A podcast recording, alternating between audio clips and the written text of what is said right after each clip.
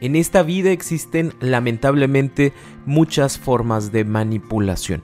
Y hay una en particular que se llama gaslighting, en la cual las personas te hacen pensar o te hacen creer que lo que tú piensas, que lo que tú recuerdas está mal.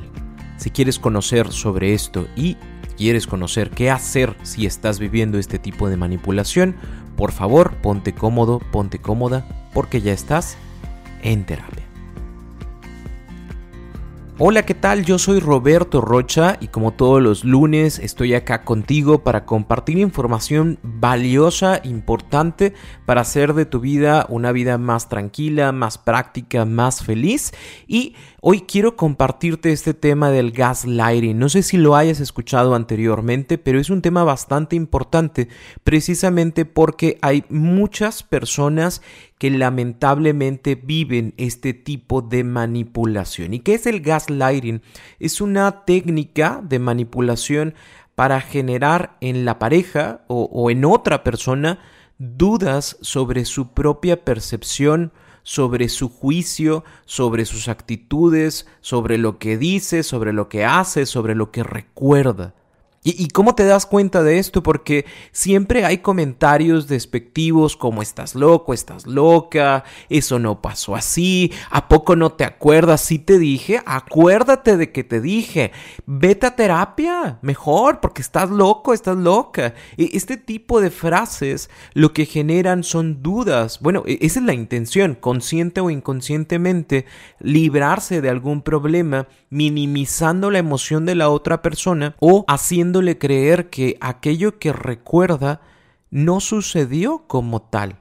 No pasó. Y es triste porque esto le va pegando directamente al cómo percibimos las cosas. Tú, tú tienes una realidad que observas, tú, tú presencias algo y tú dices, yo me acuerdo que mi pareja me dijo que íbamos este fin de semana a salir. Porque yo me acuerdo que me dijo y entonces yo estoy bien preparado, estoy bien preparada y resulta que llega el fin de semana y me dice que se va a ir, no sé, con los amigos, ¿no? Y entonces yo le digo, oye, pero habíamos acordado algo. Y esta persona me dice, no, no, no, mi amor, no, dijimos que la próxima semana. Pero no, yo no te dije eso, no, no, acuérdate, acuérdate, yo te dije cuando se pueda o la próxima semana, pero esta semana no. Oye, pero me arreglé, oye, pero ya estoy listo, ya estoy lista. Ah, no, pues, pues tú que entendiste mal.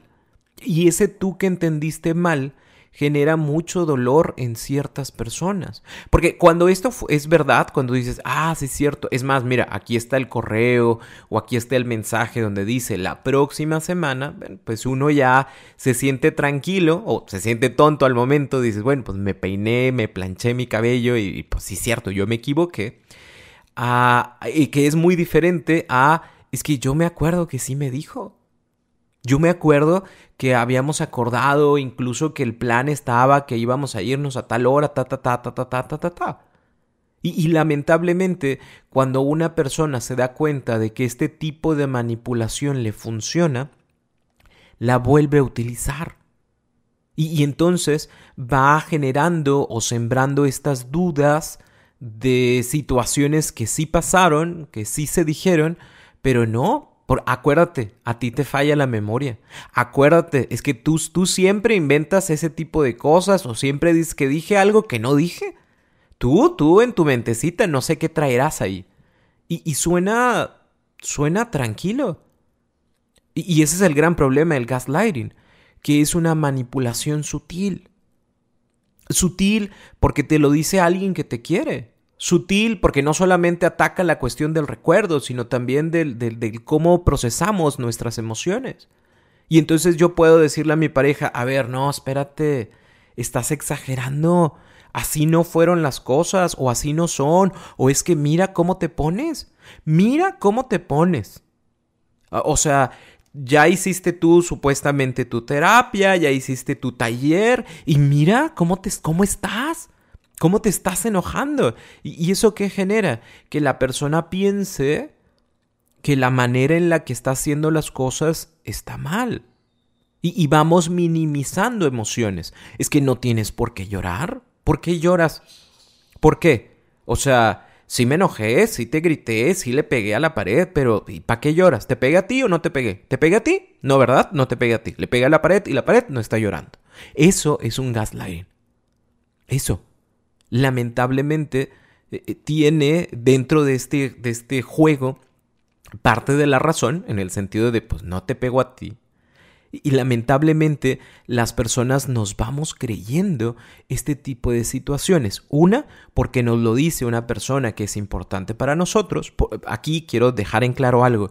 El gaslighting no solamente se da en parejas, esto puede ser en una cuestión de, de relación. Puedes vivir el gaslighting por parte de tus padres, puedes tú vivir el gaslighting hacia tus padres, hacia tus hermanos, hacia, hacia personas que sean importantes emocionalmente para ti y hacerles creer, ¿sí? O hacerles sentir que lo que están ellos expresando, que lo que están recordando, que lo que están sintiendo, está mal. Está mal. Y entonces la persona le provocas tres dudas. La primera de ellas es su duda sobre la capacidad de recordar bien. porque a raíz de esto va a empezar a dudar de que si las cosas fueron exactamente como recuerda que fueron. Si me dijo o no me dijo, lo soñé o si pasó. A, ver, no, apúntamelo, a ver, no, escríbemelo, a ver, no, pónmelo en tal lugar. y la persona que manipula lo que hace es, ¿ya ves? O sea, ¿quieres que te lo anote?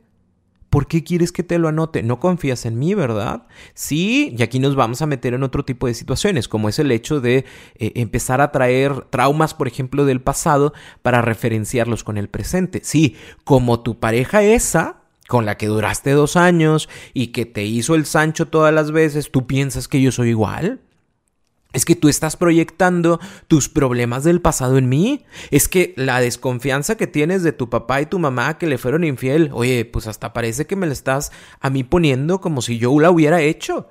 Y, y aunque no tenga que ver con eso, la persona empieza a dudar sobre esa capacidad de recordar bien. Dos, dudar sobre su propio juicio, si lo que hace, si lo que dice está bien. Porque a lo mejor no está bien que yo me enoje, porque a lo mejor no está bien que yo le diga, oye, es que habíamos acordado en esto. Sí, por eso, yo ya sé que habíamos acordado, pero es que, ¿por, qué tú no eres flexible? ¿Eh? Es que eres bien rígido y eso está mal, que seas tan rígido. Y estamos constantemente en esta situación de dejarte en mal a ti para yo ser, yo ser el bueno, para yo ser la buena, y entonces yo me quedé sin culpa. La culpa te la quedas tú. E, es tan sutil, es una línea tan delgadita entre compartir algo que creo que puede ayudarte a crecer a manipularte para poder, para ponerte a dudar sobre lo que recuerdas, sobre lo que haces, sobre lo que dices, sobre lo que sientes. Y, y esto también genera que las personas duden sobre su propia salud mental porque a lo mejor, porque a lo mejor sí estoy bien mal. Porque a lo mejor sí estoy enferma de celos. Porque a lo mejor sí, ay, me dijo que tenía algo, que tenía borderline. a lo mejor y sí tengo, quién sabe qué sea, pero a lo mejor sí. E, es que me dijo que soy una persona súper depresiva porque no bailo en los... es que me dijo que soy una persona súper depresiva porque, porque no bailo en las fiestas. Y a lo mejor y sí soy depresiva nada más por no bailar. Es que a lo mejor sí, yo soy una persona eh, dependiente emocional. E, es que a lo mejor yo soy narcisista, es que a lo mejor yo soy... Y, y lamentablemente en esta técnica de manipulación, como lo dice alguien que es importante para nosotros, empezamos a creer que aquello que se dice pues no tiene una intención negativa, debe de tener una intención positiva. Pero es todo lo contrario porque mientras más culpable te sientas, mientras más miedo tengas, yo mejor te puedo controlar. Porque la próxima vez que tú me digas, es que tú dijiste esto, ah, ya empezaste otra vez con tus cosas. Acuérdate que a ti se te va la onda, no te acuerdas bien de las cosas, las inventas. Y la otra persona, para no sentirse más culpable, para no tener ese miedo de, güey, es que se me hace que no, no me acuerdo bien. No me acuerdo de tener algún tipo de problema mental, Alzheimer o algo, algo me está pasando. Ya no dice nada. Y entonces entra en el control. Cuando quiere expresar algo que le molesta, la persona que genera el gaslighting, ¿qué es lo que hace? ¿Ya ves? ¿Ya ves cómo te pones? ¿Ya ves que siempre es lo mismo contigo? ¿Ya ves que no se puede hablar? ¿No acordamos que íbamos a hablar las cosas? ¿Y ya estás levantando la voz? ¿No estoy levantando la voz? mira, mira, la acabas de levantar. Pues sí, güey, la acabo de levantar. Porque me están hartando, me está hartando esa voz que tú tienes eh, y esta voz que está dentro de mi cabeza que me dice, oye, ¿y si sí estás mal? ¿Y si sí hay algo malo en ti? ¿Y, si sí te estás equivocando? ¿Y, ¿Y si sí te estás inventando cosas? Y entramos en este ciclo, en este círculo de la manipulación, en donde mi culpa, en donde mi miedo son tan grandes que ya no hago, que ya no digo, para no generar más problema, o que me creo todo lo que me dices porque pues yo debo de estar mal. ¿Cómo te das cuenta de que estás sufriendo gaslighting en tu relación?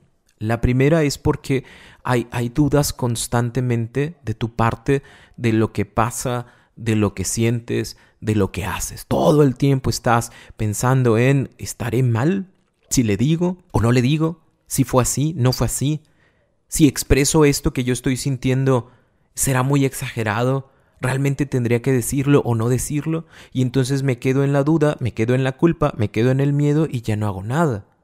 Dos, te cuestionas sobre tus acciones o tus palabras. ¿Estuvo bien lo que dije? ¿Lo pude haber hecho mejor? A lo mejor sí estuve mal.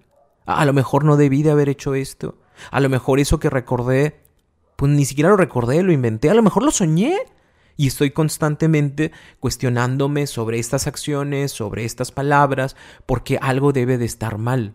¿Por qué? Porque obviamente cuando lo expreso siempre hay una negativa, siempre se minimiza mi emoción, siempre se dice que lo que hice estuvo mal. 3. Recibes recordatorios constantes sobre tus errores de memoria o de juicio. A lo mejor ni siquiera estás hablando sobre el tema y la otra persona eh, que, que, está buscando generar esta manipulación en ti dice, sí, pero es que tú siempre te equivocas, sí, pero siempre se te caen las cosas, sí, pero, o sea, tú inventas cosas. nunca pasó, nunca pasó. así se pone ella, ¿eh? O así se pone él. Dice cosas que no pasaron, que según ella cree que pasaron, pero no, no es cierto. Así no fue, así no pasó. Y, esto va fomentando y creando que se ancle en ti eh, esta duda, este miedo, esta culpa. Cuatro, te sientes culpable de expresar tus emociones con tu pareja por temor a que estén mal o exageradas. ¿Por qué? Porque la otra persona siempre minimiza tus emociones, que llega un momento en donde tú crees que tus emociones están mal. Simple y sencillamente por el hecho de existir porque no deberían. No debería de existir este celo, no debería de existir este enojo, no debería de existir esta duda, no debería. Porque si existe, estoy mal, porque no he superado a mi ex, porque no he arreglado tal cosa, porque a lo mejor y sí estoy loco o estoy loca que es un término muy general, ¿sí? Pero, pero es el que se utiliza. Sí, es que ya vas a empezar otra vez. Ya ves como si estás loco, ya ves como si estás loca. Por eso, por eso escuchas a Roberto Rocha, por eso andas viendo ahí a, César Lozano, por eso andas buscando ahí psicólogos en el internet, nada más para, para, para, porque sí estás loca. Porque la gente que escucha ese tipo de cosas están locas. Las demás personas que no escuchamos esas cosas estamos bien. Por eso no las escuchamos. no sé si me explico. La narrativa dice que tú estás mal. Y, esto es lo que genera que nosotros pensemos que, lo que lo que sentimos, que lo que expresamos está mal en base a esta manipulación. Y punto número 5, terminan siendo tú y tus emociones o tus malos recuerdos los culpables de todas las situaciones. Si estamos mal, es por ti. Si estamos mal, es por tus celos. Si estamos mal, es por la forma en la que hablas. Si estamos mal, es porque siempre inventas cosas. O sea, ni pasó, nomás tú te acuerdas de algo que no pasó. De seguro lo soñaste. Y entonces existe más culpa, existe más miedo y se mantiene la manipulación. Y esto es muy sencillo de notar. ¿Por qué? Porque en todos los problemas, en todos los problemas de la relación, no hay responsabilidad alguna de la pareja que manipula. Nunca hay. Nunca fue, nunca dijo, nunca hizo, nunca nada. Tú te imaginas cosas, tú estás pensando qué pasó, tú y tus celos, o sea, eh, sí sucedió antes, pero ahorita yo ya no estoy ahí. Tú que sigues ahí porque no has logrado superar las situaciones. Yo te dije perdón, ¿no? ¿Te dije perdón? Sí. Yo, desde que te dije perdón, yo me comprometo con mi palabra, porque soy una persona de palabra. Así que quien está inventando todo, quien está creyendo todo, eres tú. Eres tú. ¿Sí? No hay una responsabilidad mía. Todo es problema de tus emociones, de tus percepciones, de lo que crees que viste, pero no viste, no es cierto, no pasó. Y, entonces, ¿qué pasa? Las personas lamentablemente se enganchan en tratar de comprobar algo que no se va a comprobar, en, en, ¿cómo decirte? No, la otra persona no va a aceptar, porque se puede comprobar solo que la otra persona no lo va a aceptar, porque si lo acepta, obviamente sería la persona culpable de la situación, pero no lo va a hacer, porque ya sabe este juego de yo le hago dudar, yo hago que se sienta mal de sus emociones, que piense, que dude de sí mismo, de sí misma, y ya, me lavo las manos, me libero de la situación. ¿Qué podemos hacer en este tipo de situaciones? Hay, hay, tres cosas importantes que tienes que hacer a la de ya. Número uno, confía en ti. Confía en lo que dices, confía en lo que haces, confía en lo que recuerdas. Confía. Si tú dices, es que así pasó, así fue, así lo recuerdo, así lo recuerdas, así pasó y así se dijo. Número dos, pon límites claros en, esta parte emocional. Nadie más que tú sabe lo que siente y cómo se siente. Y si está mal, si está exagerado aquello que se siente o aquello que estás percibiendo en este momento en tu cuerpo. Si te sientes enojado, si te sientes enojada, está bien. Si te sientes triste, está bien. No, no es malo sentirse triste, sentirse enojado, no es malo. Lo que puede llegar a causar un poquito de problema eh, es la parte en cómo expresamos ese enojo, cómo expresamos esa tristeza, pero no tiene por qué estar mal. Y número tres, compártelo con una red de apoyo, personas que te conozcan, que te quieran, pero que también puedan ser lo más objetivos posibles en la situación. Es, es, como, te voy a contar esto. Así lo viví, así me pasó, esto me dijeron, ¿qué opinas? Voy a llegar contigo y te voy a decir, oye, ¿sabes qué? A mí me sucedió esto. Por ejemplo, hace, hace, hace nada llegó un mensaje a mi Instagram y me pone una chica, Roberto. Eh, yo no lo vi, pero mi pareja eh, me comentan unos amigos, incluso me enseñaron fotografías y videos, que mi novio se besó con otra persona en una fiesta. O sea, no nada más fue un beso, fueron, fueron varios besos y arrumaco.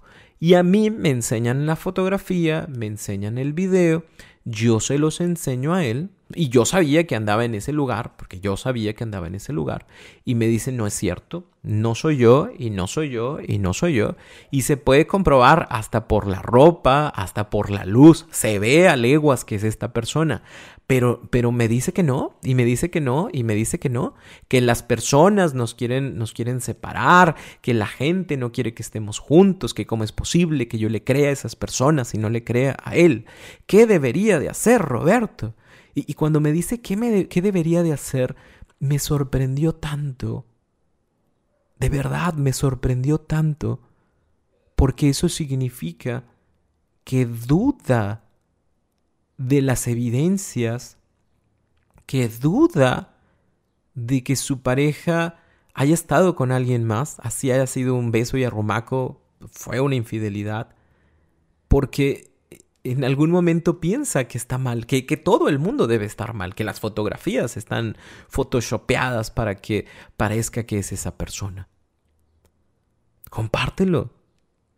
Compártelo y cuando lo compartes de manera objetiva, la gente puede decirte, sí, no, sí, creo que en esto se está exagerando, no, creo que esto pues sí es como me estás diciendo. Es más, si te quieres ir a terapia, va a ser genial porque vas a poder expresar de alguna forma u otra lo que sucedió y obviamente el terapeuta, la terapeuta lo que va a hacer es eh, hacer las preguntas pertinentes e inteligentes e interesantes para poder entender la situación y, poder ayudarte a, descifrar ese tema. Y, si estás dentro de una cuestión de gaslighting, poderte ayudar a salir de ella. ¿Por qué? Porque este tipo de manipulaciones lo que generan o lo que fomentan es que las personas se mantengan siempre en la culpa, en el miedo. Y entonces dejamos de vivir tranquilamente nuestra vida por la preocupación constante de que si lo que pensamos y lo que recordamos está bien o está mal. Mi invitación contigo es esa, confía en ti, pon límites claros en lo emocional, dile a la otra persona, no, yo sentí esto, no, yo me sentí así, no, yo recuerdo esto. Muy probablemente cuando tú rompas esta manipulación, cuando abras tus ojos y digas, no, a ver, así son las cosas, no porque me las inventes tú, no me las estoy inventando yo, así son. Cuando tú rompas la manipulación es muy probable que la otra persona ya no quiere estar porque le sirves más manipulada, le sirves más manipulado que fuera de la manipulación.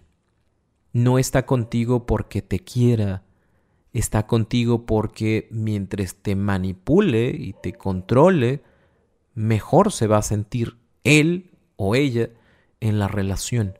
Está creando una relación a su forma, a su gusto, a su comodidad, sobre la tuya sobre cómo te sientas tú. Aquí no importa cómo te sientes tú, sino cómo yo voy creando esta zona de confort en donde no me la puedes hacer de pedo porque pues, yo ya sé que te voy a decir tal cosa y te vas a sentir mal. No me puedes decir que hice tal cosa porque te voy a decir, ah, sí, pues no es cierto, porque tú siempre se te olvidan las cosas y ni te acuerdas de eso.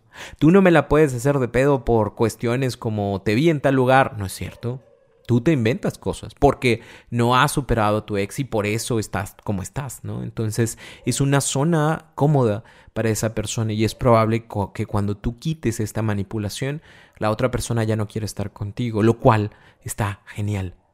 Porque no te mereces una relación así. No te mereces que te hagan sentir que estás mal, que algo malo hay en ti. No te mereces eso. Y, y quiero que seas consciente de esto. ¿Para qué? Para que lo puedas cambiar, para qué?